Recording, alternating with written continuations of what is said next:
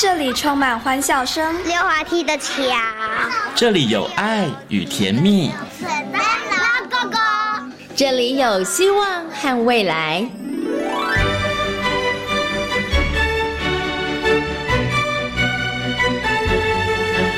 遇见幸福幼儿园，遇见幸福幼，遇见幸福幼，遇见幸福幼儿园。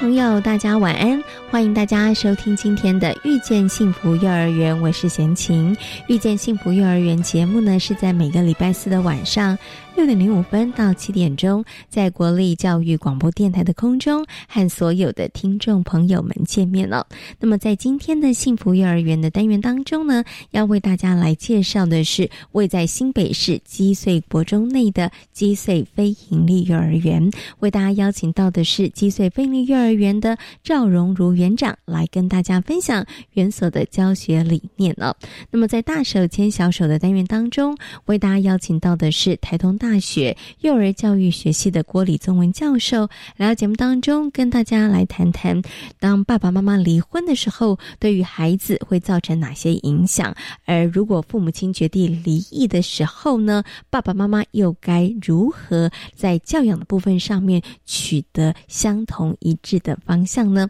马上呢，就来进行今天大手牵小手的单元。大手牵掌。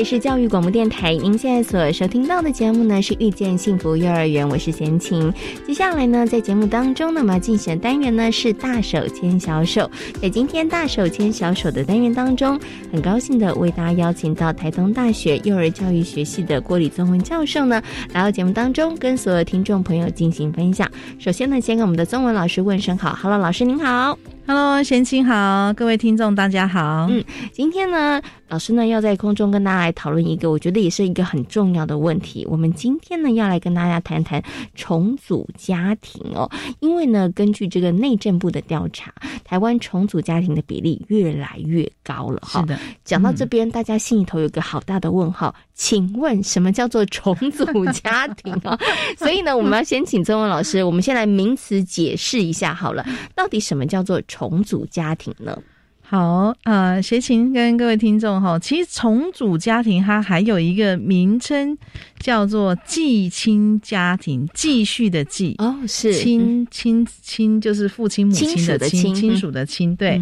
好，所以它有两个名词，它讲的都是同一种类型的家庭，也就是说，也许爸爸跟妈妈他是原来已经有呃一个家庭，可是那个家庭后来分开了。然后爸爸妈妈各自带着他他的这个孩子，然后在一起重组成另外一个家庭。嗯嗯嗯，OK，好。那寄亲家庭也是一样，就是说他的亲职是有另外一个人来继续。嗯哼，简单来说啦，就是大家有时候会谈到的什么继父啊、继母啊，然后继子啊、继女啊，大概就是这样子的一个意思哈，对不 对？简单来讲，白话一点就是这个意思哈。其实就是爸爸妈妈可能他们原来的婚姻离异之后，然后重新再组合的这个家庭哈。好，那所以呢，我们在今天节目当中呢，就要跟大家来谈谈这个重组家庭一些他可能会面临到的亲子教养。方面相关的问题哈，因为呢，我们刚刚有讲到了，就是呢，根据调查，真的台湾的这个重组家庭的比例是越来越高了哈。嗯，我觉得呃，对于很多的这个呃选择要重组进呃走入这个重组家庭的爸爸妈妈来说哈，对他们来讲，心里头第一个挣扎就是，哎，我又遇到一个我爱的人，我想要跟他厮守终生，我想要跟他一起生活，但是。这跟之前那个状况不一样了，因为我有个孩子，是对，所以其实想请问一下中文老师哦，在组这个重组家庭的时候啊，因为孩子也是重组家庭的一份子嘛，对不对？是的，所以要不要告诉孩子呢？哎，我觉得如果要生活在一起，还是诚实为上。我觉得刚刚老师讲的有没有发现？哎，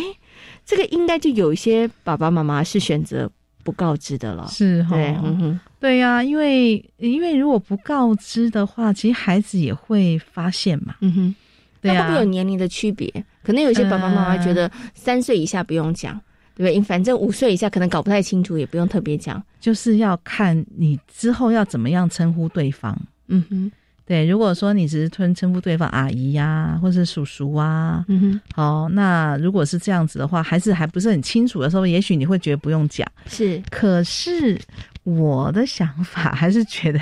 讲清楚会比较好，是因为因为既然重组，一定会是希望是以后走的长长远远的嘛，哈，一起生活，对，一起生活。那既然是一起生活，我觉得很多事情要。呃，就是真的，就是好好的讲清楚为什么我要做这件事。嗯哼，哎，不要觉得孩子很小，啊，至少你有跟他讲，我觉得你就是尊重他。嗯哼哼，对我觉得让孩子得到你的尊重，然后也告诉他说说，哎，为什么你觉得跟这个阿姨或是跟这个叔叔在一起，重新再组成一个家庭，对你来说很重要。嗯哼哼哼，好，那你就是又遇到一个自己相爱的人，嗯，然后而且他也愿意接纳你。好，然后那另外的叔叔他可能也会有其他的这个子女的这个部分，嗯嗯嗯，对，就是让他很清楚的知道，对。所以刚刚老师说，老师觉得要告诉孩子这件事情，哈，也是一个尊重孩子的一个行为，哈，而且其实也是为了日后长久嘛。孩子现在不懂，不表示以后。也不懂啊，孩子总是会知道的哈。所以老师觉得，呃，尊重孩子的情况下，应该让孩子跟孩子说，告诉孩子这件事。但是我相信很多的爸爸妈妈，他们选择不讲的原因是，他们怕孩子不同意。或者是可能孩子会有一些反弹的情绪，所以他们选择不说。所以我在这部分上，我就想要请问一下老师，就是说，那面对这样的重组的家庭的时候，告诉孩子是需要的，那还是只要告知就好，同不同意没关系，还是同不同意，它也是一个很重要的关键呢？嗯，我我的感觉是这样，就是基本上当然能同能同意是最好嘛，哈。所以就是说，你要让孩子知道，当然我们不可能说，哎，一呃交往没多久就又重组嘛。所以在整个交往的过程当中，其实我就觉得父母亲就要让孩子知道这件事情。嗯哼，哎，我现在有遇到一个我还蛮喜欢的对象，哈。可是跟我打个岔，可是好多爸爸妈妈。都不是这样做，真的哈。他们在交往的过程当中都躲起来，都躲起来，都没有让孩子知道，都没有让孩子知道。哎，是啊，这样他会很很讶异呀，他反而会很 surprise，对不对？或者是说那个时候本来不是惊喜，变成惊吓，真的。对哦，对，所以在交往的时候，其实应该就要让他多多少少知道一些这样子。没错，而且也要让就是双方可能要碰碰面，甚至对另外一边的孩子，你可能也。要找个机会，就是互相哎碰面，因为以后是要住在一起嘛。是，所以我会觉得那个父母亲可能真的要想清楚。如果你是真的是以结婚为前提的话，我会建议爸爸妈妈真的就是慢慢的，也许刚开始是你们两位，然后慢慢的要去让他知道说，哦，有另外一个呃，不管是这个男生或女生，是我很喜欢的对象，所以我要找他来认识。好，是我让孩子认识他。好，你让孩子觉得说，哦，爸爸妈妈把我们看得很重视，所以我们才要介绍这个，哦，他喜欢的人让我们知道。嗯嗯，对啊，然后再来，可能就是两家的小孩就会聚在一起，就会有一些过程。嗯，那这个过程其实都是慢慢在酝酿着，就是让孩子知道说，哎，也许以后的组合是很有可能的。是，嗯，对，让他心里是有准备的，要让孩子有心理准备，这件事情就真的要。早一点开始铺陈，你不能说哎，我就让孩子讲的时候，然后让孩子三天之内他就决定。其实设身处地想，如果是一个大人，其实我们也很难很快的时间之内接受哈。所以刚刚老师有提到一个很重要，就是哎，也许开始认识了。交往了，有这样的打算的时候，其实你就要开始让孩子慢慢慢慢的去接触，然后去了解那一个过程。对于孩子来讲，哈，其实也是他心理准备一个非常非常重要的一个程序，哈。可是想请问一下钟老师，刚刚有提到，如果孩子同意，那当然是很好。可是如果孩子就是不同意呢？孩子就是觉得说不要，为什么？我觉得他没有那么好，我不喜欢妈妈跟他在一起，我不喜欢爸爸跟这个阿姨在一起，那怎么办呢？我觉得不同意的话，当然孩子他一定有他的理由嘛。嗯哼，那有些理由，我觉得其实孩子后面没有讲的理由，大人要去关注。大人要去关注，他会想说：那你跟这个阿姨或者跟这个叔叔结婚以后，是不是我就变成第二位了？嗯，因为当当只有我们两个的时候，我就是你的第一位。是，可是这个叔叔跟阿姨现在我就变成第二位。是，哦，就是要让孩子知道，就说其实。呃，你们两个结婚，跟他他对你对他的关心是不会变的。嗯嗯嗯，哎，这个倒是很重要，而且真的就是让孩子很清楚知道说为什么要结婚。嗯，因为有时候，哎，也许我有事情的时候，有人可以帮忙哦，家里面照顾，对呀，是，或者是说，哎，万一那个呃，我们在这个这个家里面难免就是有一些风风雨雨的，可以有人一起。一起商量，一起度过，这种感觉是很好。不然我一个人其实也蛮孤单的。要让孩子知道，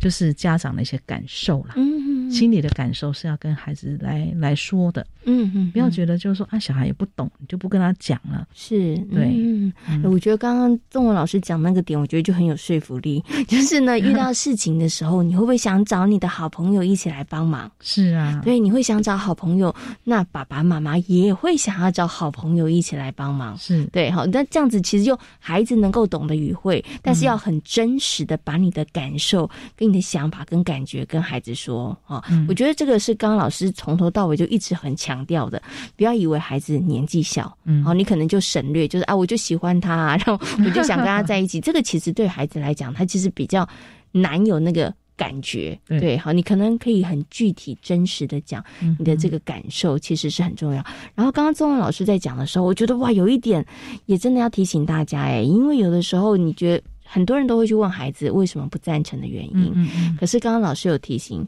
要去了解孩子背后。那个更深层的原因，可是有好多的家长好像在这个部分上面就真的比较忽略了哈。嗯，可能没想到。是，对，因为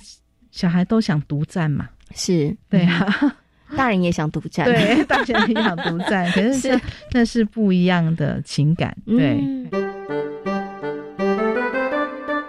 可是啊，在这个部分上面啊，我想请问一下老师，就是说，除了你可以跟孩子再三的保证，跟他说你不用担心之外，是不是我们可以有一些什么样具体的作为？那其实可以让孩子在这个部分上面，他其实可以更更安心，或者是在那个过程里，他会知道说，哦，其实。不是我的地位会降低，或者是爸爸妈妈对我的爱会被瓜分，反而是有另外一个人，我可以多一份爱的这个感觉呢？嗯，当然可以啊。比如说像我们在这个呃，我们有一些呃家里面可能会例行的一些活动的时候，哦，比如说哎，有些家里面会有睡前讲故事这件事情，哦，那你也可以跟他讲说，哎，有时候我很忙的时候我就随便讲，那现在哎。有一个新的爸爸来，他搞不好就可以在我忙的时候跟你讲，而且他讲故事比我还厉害哟，还厉害，对啊，或者他讲的，嗯，这个就是你会每天都会有人关注你做这件事情，而不会因为我太忙，我就没办法好好的跟你进行。像这些当然都是可以说的，是。对，或者是说，哎，你像，哎，庆生的时候。也许我们就可以找一个，就是哎，爸爸也会送你礼物，妈妈也会送你礼物，哦，你的礼物就两个礼物，哎，不是很好吗？是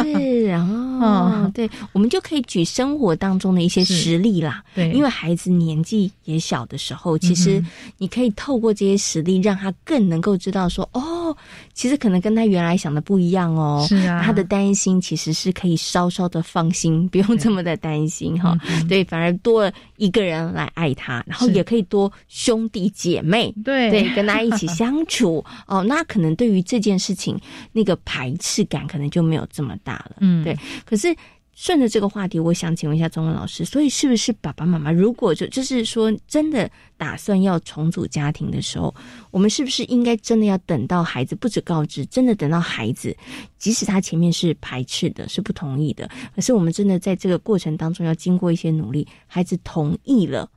我们真的才聚在一起，然后真的才能成为家庭，这是比较好的做法。嗯，还是我们且战且走，我们先，我们先，你知道吗？就是木已成舟了，我们就是重组家庭了，然后我们再来慢慢的，然后去说服孩子呢。呃，我应该是我我的想法是这样，就是说，当然最好的状况是孩子同意的状况，嗯哼，哦，可是有时候这孩子就是很难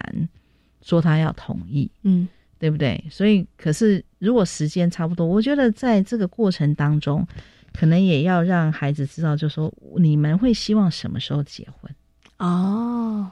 哎，让他知道，可能就是你是有他的考虑期到什么时候？对他有一个时间点，好，然后那个时间点之后的话，也许我们就可以试试看。嗯，是，也是可以试试看。因为当然我们不会说啊，希望再离婚，可是我们就会让他知道说，我们可能就是觉得住在一起真的对我们是比较好的。嗯，对呀，那我们就先试试看这样子。嗯对呀，不然的话，有时候。会很可惜啦，就是有时候那个时间过了哈，那感觉没了。嗯，真的有时候我们大人要再找一个对象，其实也没那么容易。是是，对呀。那我也觉得说，有时候呃，现在的就是家长有时候也稍微要为自己稍微着想一下。嗯嗯嗯嗯。对啊，因为有个伴一起来打拼，我觉得还是好很多啦。嗯嗯嗯，对呀。刚刚老师说，现在家长要为自己着想。那贤青，我觉得我会从另外一个角度来看这个事情，就是说，因为我真心觉得，只有开心快乐的爸妈，才能够养出开心，然后身心比较健全的孩子。没错。所以，如果爸爸妈妈，我觉得你的心理的状态，或者是说，哇，你在这个部分上面，其实你你你好不容易遇到一个好的人、对的人的时候，其实他可以让你的生活更好之外，其实你们的这个好也会影响到。孩子的没错，贤讲的非常的好哎，而且我觉得真的就是父母亲他其实有个好的声音状况，你也比较不会觉得我好像为这个孩子都一直在牺牲。嗯其实你们两个之间的关系可能也会就是维持着这个紧张的关系，或是以后。又去后悔，其实对两个人的关系都不是好现象。是对，所以真的，如果呃在前一段婚姻当中，可能就呃离婚了，或者是有一些这个状况哈，那要在重组家庭的时候，我们刚刚这个钟老师有跟大家讲，爸爸妈妈其实也可以为自己稍微多考虑一点。但当然，我觉得那个考虑的最终，我们也还是希望可以带给一个孩带给孩子一个更好的一个成长的一个环境哈。对，所以如果孩子真的。还是不同意的话，给他设一个 d a y l i g h t 没有啦，就是说，我觉得那个就是当然不能够遥遥无期，你还是有一个时间。然后我觉得，呃，也许孩子真的有的时候可能就是那个某一个关卡过不去，但是可能过了一个时间。孩子就过去了，是对不对？哈，当然，可是前面如果你都做了一些努力，我觉得这个几率其实应该很低的。就像刚刚周文老师说的，如果从开始啊交往开始，觉得哎认定了彼此，哎孩子也在那个整个过程里头，他有参与，他知道的，然后也都做了，这个大人也都做了一些努力，我觉得孩子在最后他会不同意的这个几率应该会大大的降低了。哈，好，那其实我接下来想请问一下周文老师，就是说，好，那我们已经决定了。而要重组家庭了哈，那就是跟原生就原来的这一段婚姻里头，或者是孩子的原生家庭里头，我们其实就等于是哎另组了一个家庭。可是，在这样的情况下，有人会觉得说，那已经重组了家庭了，那就不要跟原生的家庭，跟他原来的爸爸或是妈妈有太多的互动哈，因为想说，哎，跟他。否则这样子的话，有的时候可能会有一些情感呐，或者是会有一些争执就会产生。所以想请问一下钟文老师，在这个部分上面，到底怎么样处理比较好啊？要减少互动、切断互动，还是其实应该还是要有互动呢？呃，应该对孩子来说，他就是在血缘上，他毕竟就是他的父亲或是母亲，是这个部分是在法律上都没办法切断的这个部分，而且呃。就孩子是他自己来想，他就是这个爸爸跟这个妈妈一起生的孩子，所以他当然会希望跟自己原来的爸爸或妈妈还是要联系啊。而且妈妈不是说他是多了一个人来照顾他，结果你又不跟我的原来爸爸，那我就没有多啦。哦，对，这是很好的算术问题，是不是？好，所以我觉得在孩子心理上面的话，我觉得。你是没有办法去否认他就是呃夫妻两个的这个结晶嘛哈，所以要跟另外一方联系，我觉得那还是必要的，因为就让孩子知道说另外一方还是关心他的。嗯，这样孩子才有我真的有多人来疼我的感觉啦，对，这样才是多，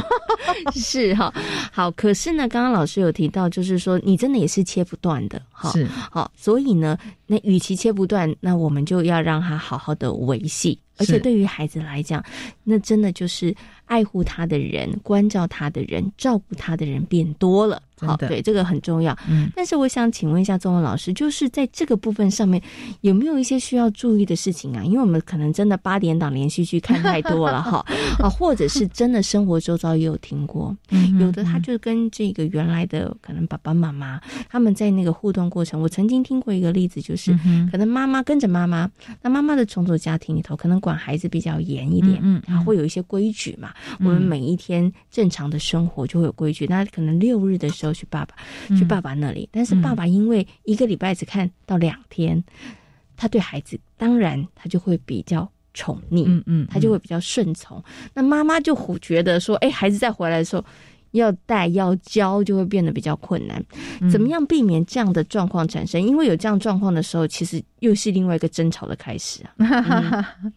其实蛮多夫妻会是因为这这点来争吵的。其实有时候是孩子的感受啦。嗯哼，我觉得孩子的感受你还是一样，我觉得要先跟孩子说，当然跟对对方讲，他会有这样的行为，我们也都可以理解，因为真的就是觉得，哎呀。好不容易来了，我就是你要什么我就给你什么，希望你跟我维系好的关系，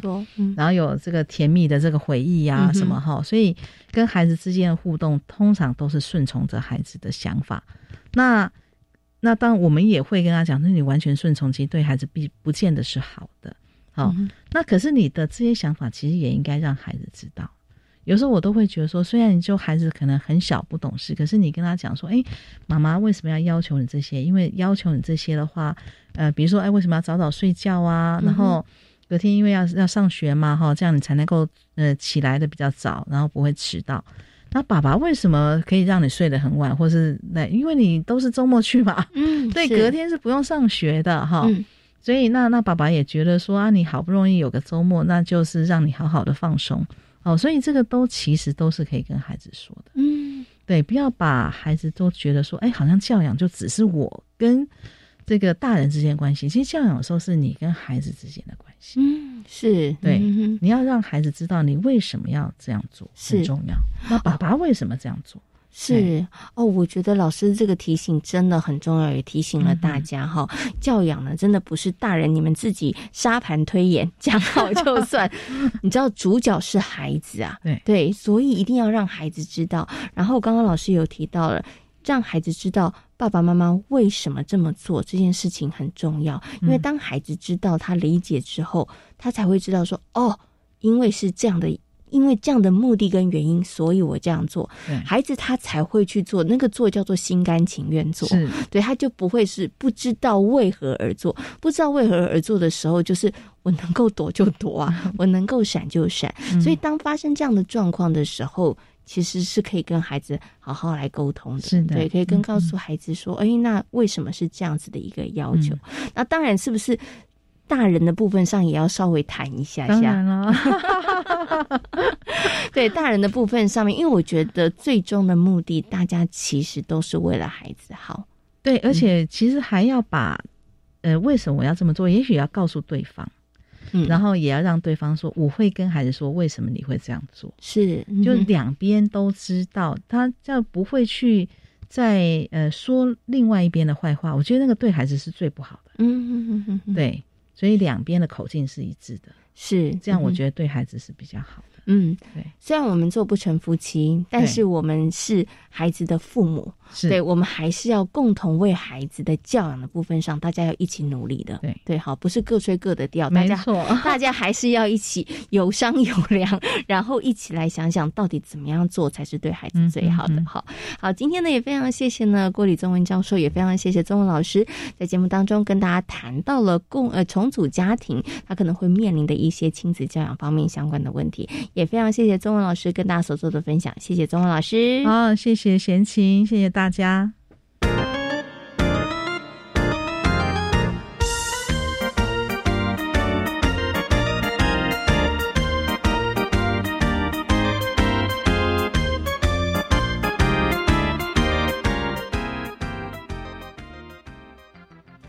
我是指挥中心罗义军。若曾接触确诊者或自觉有风险且出现发烧或呼吸道症状，就建议快筛。快筛阳性者可透过视讯诊疗或前往社区筛检站与医疗院所，由医师视讯或现场评估确认。如符合六十五岁以上或慢性病等条件，由医师评估后开立药物，请遵照医嘱服药。疫苗打三剂，一起做防疫。有政府，请安心。以上广告由行政院与机关署提供。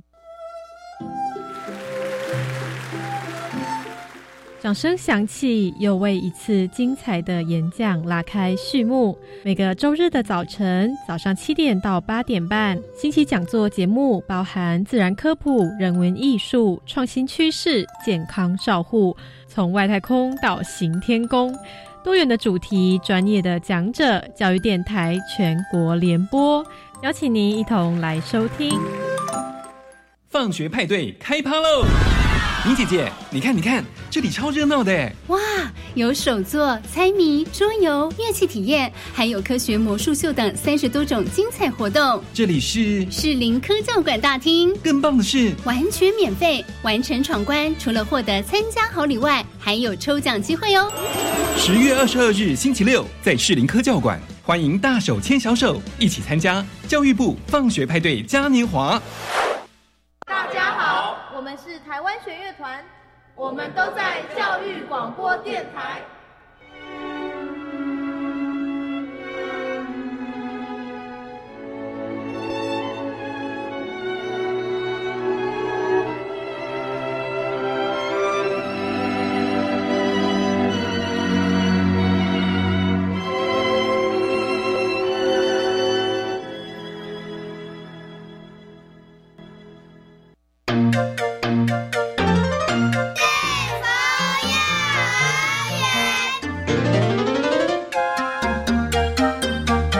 是教育广播电台，您现在所收听到的节目呢是遇见幸福幼儿园，我是贤琴。接下来呢，在节目当中，我们要进行的单元呢是幸福幼儿园。今天幸福幼儿园要为大家来介绍的是由财团法人三之三生命教育基金会承接办理的基穗非营利幼儿园。基穗非营利幼儿园位在新北市基穗国中内，目前总共有大中混龄以及小班跟两岁专班。总共有一百零六名学生。那么，在教育现场的老师是孩子们每天互动跟学习的对象哦。那如何让我们的老师能够保有工作的热情，能够安心工作呢？积穗飞利幼儿园的赵荣如园长运用了小撇步，让辛苦工作的老师们都能够对于工作产生热情哦。除此之外呢，也积极的连接了家长的资源，让孩孩子们能够学习的内容更加的丰富跟多元呢。马上呢，就邀请击碎非营利幼儿园的赵荣如园长来跟大家分享园所的教学理念跟特色。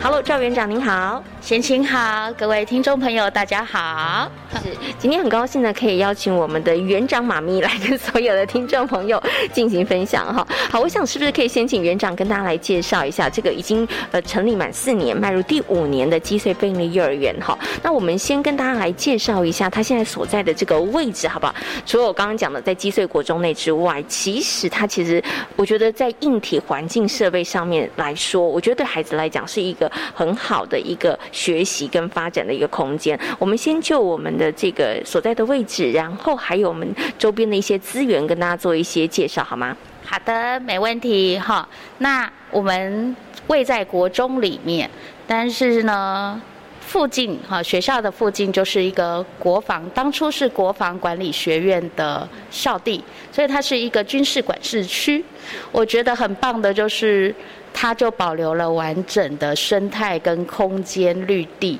对，所以呢，在我们幼儿园的左侧，就是国防的大操场，是呃附近居民运动的地方。然后闲置的校区空间就会有很多的公家单位啊，像交通局、呃市行大，然后教育部、教育部、法务部什么之类的，很多的公家设施都在这边。然后右边上去就是新北市在一百零七年跟幼儿园成同时落成的一个特色公园，叫圆山公园。对，就在我们走上去不到三分钟的地方。对，所以周边的自然环境非常的丰富。然后，呃，我觉得更棒的是人文环境也很好。那这些公交单位，因为我们都会带孩子出去走走、散步、踏查。那呃，跟里长啦，跟交通大队啦，呃，警车维修的叔叔，对他们常常有机会就没事被标上警用摩托车照相这样子。对，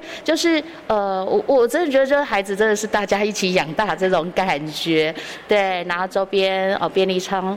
超呃便利的商店、超市、邮局都在我们脚走得到的地方，对，所以资源是非常丰富的，孩子可以探索的空间非常的多。是。对，好，所以教室真的不是只有在基穗国中内哈，整个大社区哈，像刚刚呢这个园长哈一一细数的好多的单位哈，那甚至好多社区的居民或者是这些办公大楼里头工作的这些叔叔伯伯阿姨，其实也可以成为孩子们在学习的这个过程当中一个很棒很棒的一个资源哈。好，那其实啊，我们回到了在这个积穗贝尼幼儿园的这个硬体本身，因为刚刚显晴进来的时候，园长。有先带我参观了一下，哇，会觉得这个空间上蛮大的哈，而且是一二楼的这个部分，但是里面呢，我觉得很有趣，你会看到它还有一个多功能的教室，有一看到一个呢，哎，类似这个演艺厅的，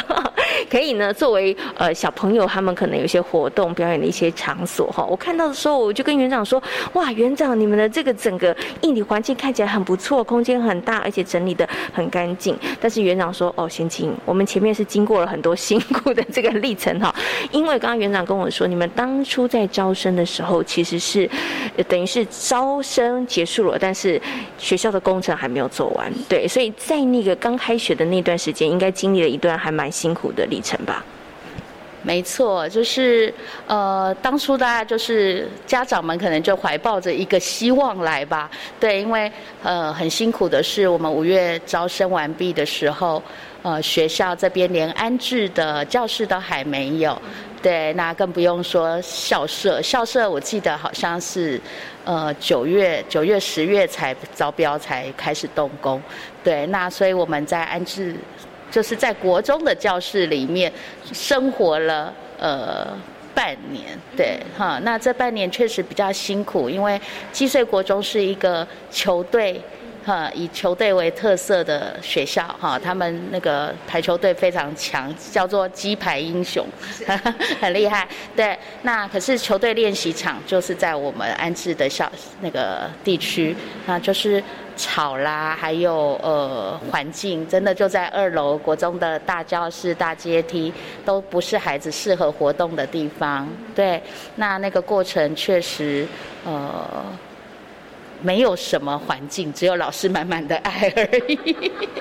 对对对对，就是对，那就是慢慢的，我觉得学校也对我们非常好。那总务主任真的是，我们小孩都叫他总务主任爸爸。对。因为他真的就是催生幼儿园我觉得他帮我们刚刚有一个榕树的平台、木平台，还有那个地垫的软那个软垫啊，防撞的软垫什么，就是帮我们设想了很多现在可以活用的空间，包括这是个阶梯教室，之前真真的就是废墟呃积水啊、粉尘啊，然后堆积杂物。对，但是就慢慢慢慢的累积，然后慢慢慢慢的整顿，那就是成为现在现在越来越多资源的地方。是，对，好。所以刚刚园长说，真的是。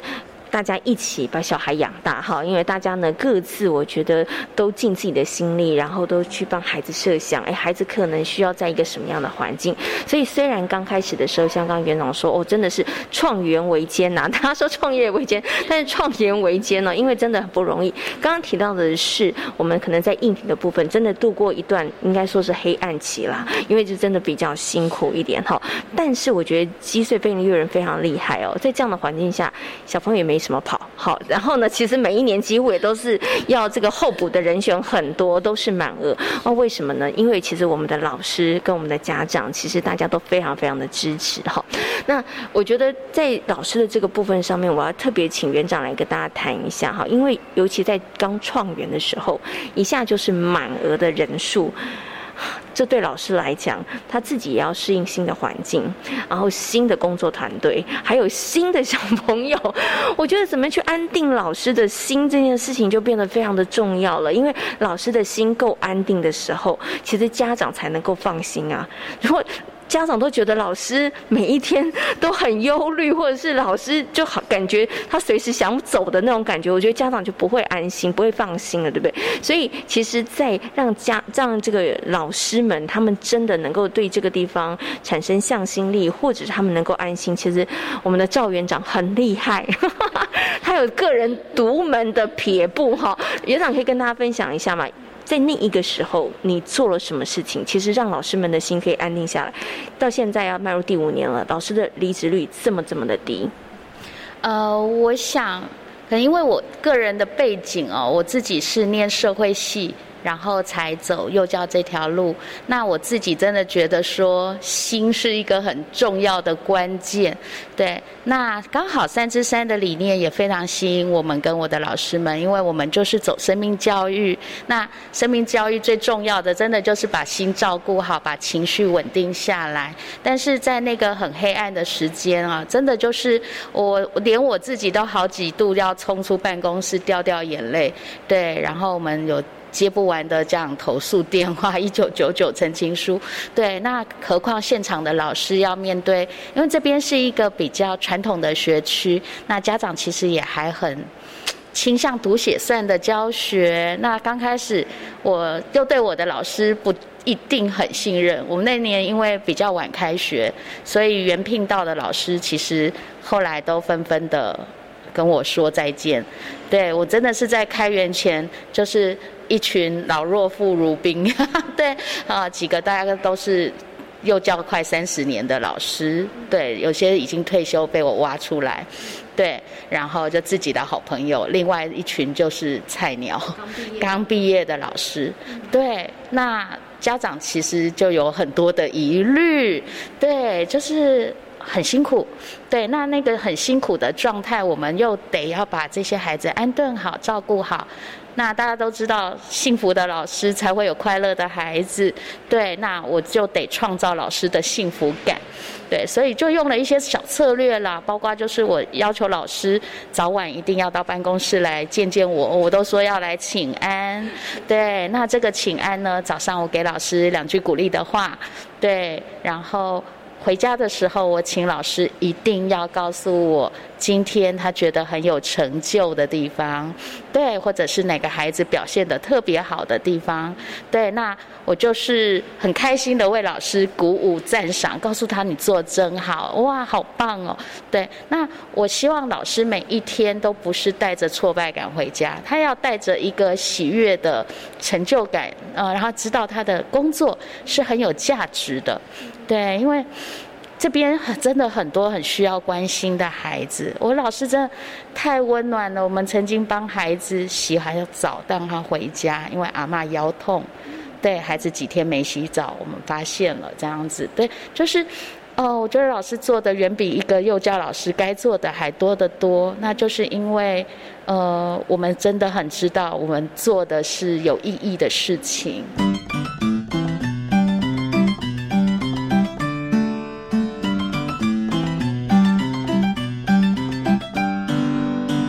得园长真的很有策略，而且很有方法。像刚刚他讲的，那个早晚请安，我觉得那只是表面上的意思，但是其实就是借由那个短暂的时间，其实园长就了解一下老师们，你们可能现在的一个身心的状况哈。那我觉得刚刚听园长分享里头，我最感动的就是我们常常都是哎要下班的时候先去抱怨一下，我今天遇到什么麻烦事，或者是呢先把我今天好像有积累的那个苦水要吐一吐。但是园长不是用这个方式，园长是请大家在你真的工作可能很辛苦，你可能也觉得很烦闷，你可能也觉得真的有一点沮丧跟失落，但是只要愿意，我们总能够找到一点点的光，然后一点点那个希望，让我们觉得说没关系，明天我就继续为了这个希望再拼下去，真的很有策略，很有方法。其实很单纯，就是希望老师苦中作乐啦。对，因为幼教专业大家都很厉害，我觉得这毋庸置疑。对，那但是呢，呃，在就是刚才贤琴说抱怨，我们也会有啊，就是开放抱怨大会来开始的啦啦啦。啊，我也会跟他们一起碎念完，好，碎念完，问题还是要解决。对我觉得我们老师很棒的，就是他们知道。就是解决问题才是关键，对，所以呃，老师在很挫折的时候，我我我自己后来就是在有一年我们在圣诞节的园务会议，圣诞夜的园务会议，我就送给老师各班老师一份礼物，小小的礼物，那其实就是几个正能量的话语，对，然后我做了，我记得是二十四支签，对，那我就跟他们说，当孩子好，或者当甚至搭班伙伴。好，或者主管，好，就是我有各种情境的签正能量话语，对我就说你遇到你就是不舒服，你就教室的签筒抽一张，然后看一看那句话，给自己新的力量，然后再站，然后真的不行，我们老师有一个很好的靠山，我跟哈行政团队们，对我都说真的不行的时候。就是一通电话下来，我们就去代班，老师就自然出来走走，对他们就去看看鱼缸啊，看看荷花，啊，舒缓一下心情，转型一下，然后再回到场所去。我觉得大家都要学会怎么去呃让自己开心，然后让自己感受到希望跟盼望这个部分，嗯。好，虽然刚刚园长说哈，就是要学会苦中作乐，但是真的去问幼儿园老师，其实他们真的觉得跟孩子相处不是一件苦差事，大家都还是很开心的事。只是说孩子难免总会有不同的状况嘛，有的时候你会觉得无助，或有的时候会让你觉得有点小小的沮丧哈。那这时候呢，我觉得园长真的很厉害，他真的就送给大家每一个班二十四个签筒。先生有看到这个签筒，真的你就抽一句话，我觉得就好像。即使园长没办法，园长妈咪没办法一直都陪在身边，但是你看到那个，你就觉得啊，有人默默给你打气加油了。我刚刚听园长讲之后，我想说，爸爸妈妈应该在家里也要准备 二十四件头。有的时候被孩子惹怒的时候，或者是觉得当爸妈有点辛苦的时候，抽一支签，给自己一点正能量哈。有时候真的我们需要稍微转换一下念头，稍微改一下，你就觉得其实没有那么样子的辛苦了哈。所以就在园长真的是，我觉得是。细心、精心设计 跟陪伴的这个过程里头，所以老师们，我觉得他们心安定下来了。所以从开园到现在，我刚刚有询问园长，其实流动率非常非常的低。我觉得老师们在这里，他们也找到了他们的成就，然后他们也觉得这是一个他们可以好好呃待的地方、工作的这个环境，哈。老师的心安定了，接下来就是家长的部分也很重要哈。尤其像我们刚刚讲，以积岁非营利幼儿园来说，因为它是属于呃这个安置的园所，就是我们还没有完工，但是我们已经先招生了这样子的一个园所的情况下，家长一定有很多担心担忧，这个真的是无可避免的啦。所以刚刚园长有说，所以刚开始的时候投诉电话很多，对不对哈？可是接下来我要请问园长了，我们怎么样除了老师之外，在家长的部分上，我们怎么样让他可以安心？像您刚刚说的，像可能有家长觉得，哎，怎么没教读写算？对，这样子会不会跟不上？你们到底每天幼儿园在上什么？然后你们的教室到底什么会完工？什么时候会完工？我觉得有太多太多的问题。所以从刚开始的时候，怎么在家长这个部分上面，让家长们他们可以放心，甚至到现在，积岁飞利幼儿园家长真的成为非常有力的后盾，因为不管是在任何的活动，或者是一些资源，或者是呃物品，或者是可课程，其实家长都提供了非常非常好的支持。在这个部分上，园长你又做了什么？你难道你也是送给家长没有一人二十四支签这样？其实，呃，星星这样问起来，我我其实才想起来，我才在想说做了什么，好像也没特别做什么。但是，呃，我觉得我们就是有一个心念，就是。家长一定要成为我们的合作伙伴，然后所有的教育才能成功，才能有效果。那我们能做的，其实就是让他看见这样的学习是有意义的，孩子是有进步的。所以在这个过程里面，刚开始呃面对很多的抱怨啊，或者什么，除了呃我我去说明啊之外。其实我觉得三之三的理念架构，因为本来三之三就给我们一个很好的教育理念，我们希望营造一个有趣、有爱、有梦的教育平台。那谈的是生命教育，所以。呃，前两年我其实做的就是执行基金会的理念，还有非盈利的核心价值。那其中就是平等尊重这一块，还有社区互动这这一块，是我觉得我当时最着力的地方。那平等尊重就是亲师生。一定都要平等尊重嘛，所以家长也要练习尊重。校园里有很多特别的孩子，对，然后也要练习尊重老师的教育想法跟他之间，呃，有什么差异？对，我们就都是，我觉得是一路练习过来的。然后另外，呃，社区互动的这个部分，其实也是因为这边资源太好，也是我们刚开始想探索的部分，所以。前几年我们做的就是呃主题，我们就走击碎，有您真好。对，那这个您就是包括我们从孩子的老师、呃同学、家长、爸爸妈妈，一直到社区的人，对我们就是一路这样从人跟自己、跟环境、呃跟跟他人、跟环境、跟社会这样子的历程，生命教育的历程就是慢慢的去扎。对，那几个。可能很有意见的家长，我们其实就先邀请他到班上来，呃，帮我们当做呃，我们开学习区的时候，我们就告诉他说，可能呃只有两个老师要观察要记录，然后孩子能力可能也还需要锻炼，那爸爸妈妈可以的话来帮我们进学习区，帮我们做家长，对，就是学习区的职工爸爸妈妈，他们慢慢看，哇。真的中班会下棋哦，哇，他们可以编织哎，对，然后我们小小班就可以煎蛋。那两岁专班老师好聪明，他用那个呃那个叫松饼机，是，对，就是安全度也很高。然后家长其实慢慢就看见，原来学习区里面锻炼了很多的能力，然后老师又帮他用主题同整的方式建构起脉络，慢慢的就。安心下来，然后也吸引了更多的家长来参与。嗯。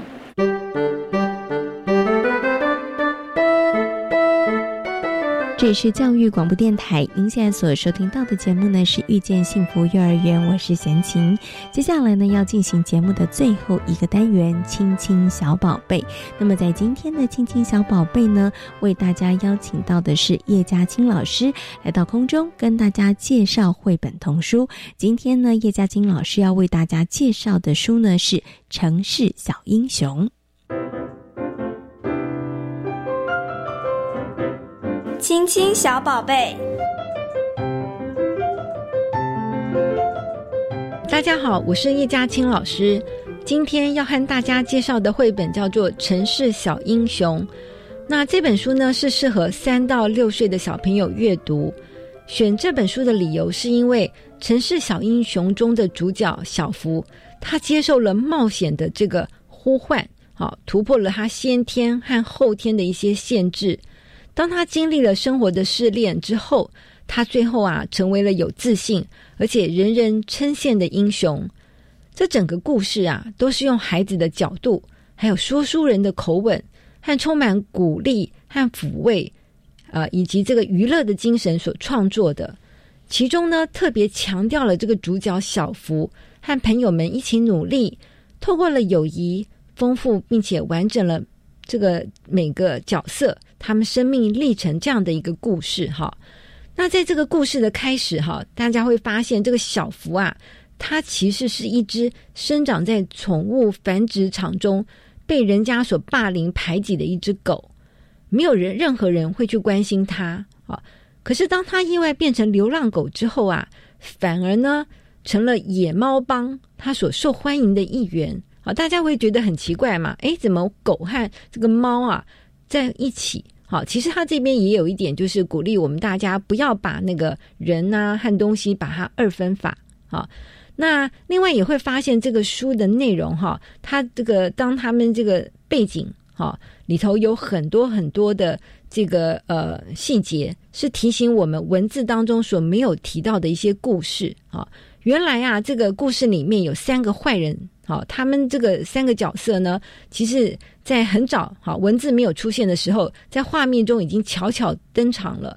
那也没有想到说，这三个坏人呢，他们竟然呐和小福好会成为彼此这个翻转生命的一个关键。所以可以去呃提升孩子对于这个图像细节的一个观察。好，当孩子在来回欣赏还有对照故事的时候，会发现诶。这个啊，命运好好玩的伏笔真的是很特别哈。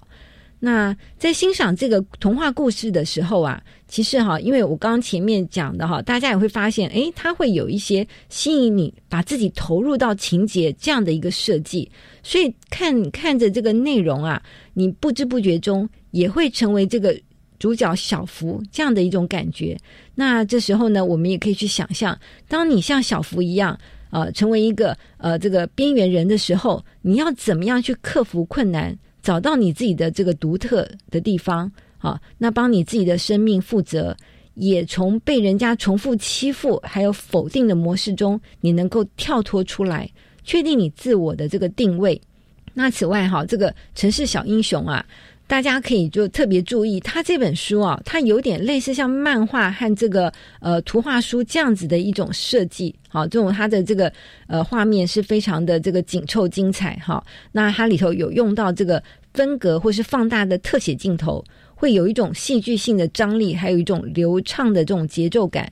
加上这个呃，它虽然是一种这样子的一个情节很快速的一种流畅的设计，可是呢，你这个。书本身又是一种静态的图画书的形式，所以可以让孩子发现说，诶，他还是能够自主的去控制好他这个阅读的一个速度。所以当孩子在这个欣赏的时候啊，他就会发现到里面有很多所隐藏的讯息。好，例如说这个讯息里面有这个包括了呃没有毛的鸡呀，它去开着汉堡车好在里头绕，或者是青蛙在这个嗅觉迷宫里面，它快乐的漂浮。这些都是和主线故事没有关系的一些细微处，但是它有非常有笑点哈，所以让孩子在欣赏和解读故事的时候，它有非常的多的娱乐效果，而且孩子呢也能够去营造出更多层次的一种想象空间，他自己可以去创造很多的故事，呃，让他每一次在读这本书的时候，都得到更多不同的啊新的讯息，好，所以他会愿意一再。一再的去翻看这本书啊，那这本书读完之后呢，也可以建议爸爸妈妈哈，可以跟孩子玩一些脑力激荡的游戏啊，透过了互动式的讨论，让孩子想想可能的问题，还有一些解决的方式啊。例如说，我们可以问问孩子啊，在你的生活当中有没有遇过原来认为不好的事，但是因为你的努力呢，反而变成了好事的经验啊？也可以问问。哎，是什么事情啊，让这个故事中的小福他能够发挥才能和勇气，变成了一个英雄？那他是怎么办到的呢？啊，还有啊，我们也可以呃让小朋友注意，就是说，除了这个角色哈主角这个英雄小福以外，有没有谁去帮助他？好，让他能够学习的自立自强，好，然后在这个背后一直支持着他。那也让小朋友想想，在你的生活当中有没有类似这样这样的人啊？那你们常常在一起是呃在做些什么事情啊？啊，那呃跟小朋友讨论完这些呃可以跟他生活连接的一些问题之后，那也可以让小朋友他们可以自己去想想看，呃想不想要创造呃一个新的故事？好，跟这个图画里头这个小福类似这样子的一个经历，好让小朋友也可以动动脑。好，那这个就是今天和大家介绍这本书啊，这个城市小英雄的一些呃，我们共读的方式。好，谢谢大家。在今天遇见幸福幼儿园的节目当中，为大家介绍了积岁非盈利幼儿园，同时呢，也为大家邀请到了台东大学幼儿教育学系的郭李宗文教授，跟大家谈到了离婚对于孩子的影响。感谢所有的听众朋友们今天的收听，也祝福大家有一个平安愉快的夜晚。我们下回同一时间空中再会，拜拜。